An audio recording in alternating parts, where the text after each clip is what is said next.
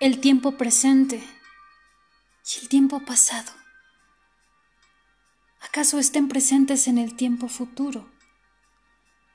Tal vez ese futuro lo contenga el pasado, si todo tiempo es un presente eterno. Todo tiempo es irredimible. Lo que pudo haber sido es una abstracción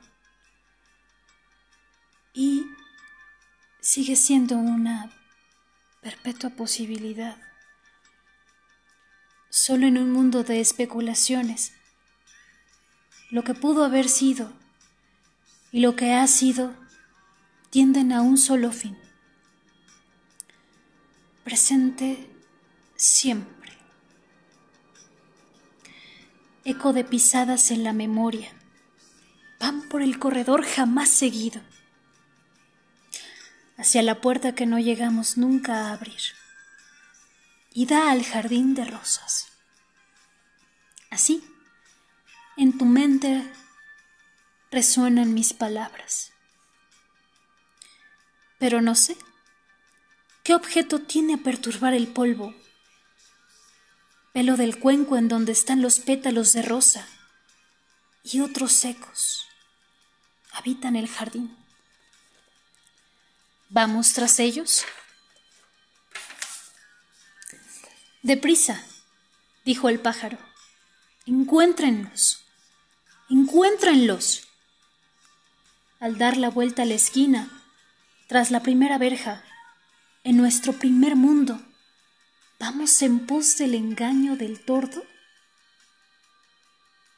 En nuestro primer mundo, allí estaban, solemnes invisibles. Andaban sin presión sobre las hojas muertas, bajo el calor de otoño, en el aire vibrante.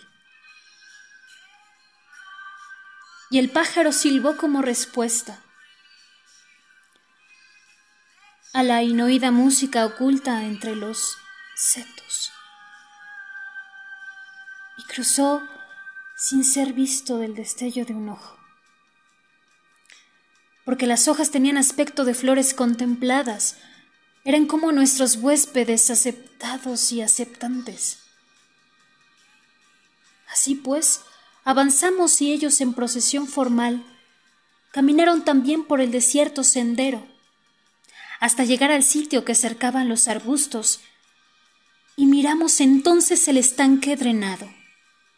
Seco el estanque, seco el cemento, pardos los bordes, y se llenó el estanque de agua sola, en silencio, en silencio. Se alzaron lotos, la superficie brilló, el corazón de la luz, y ellos quedaron tras nosotros, su reflejo en el agua.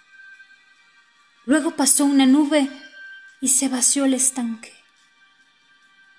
Váyanse, dijo el pájaro, porque las frodas están llenas de niños. Se ocultaban alegres y contenían la risa. Váyanse, váyanse, dijo el pájaro. El género humano no puede soportar tanta realidad. El tiempo pasado y el tiempo futuro, lo que pudo haber sido y lo que ha sido, tienden a un solo fin. Presente siempre.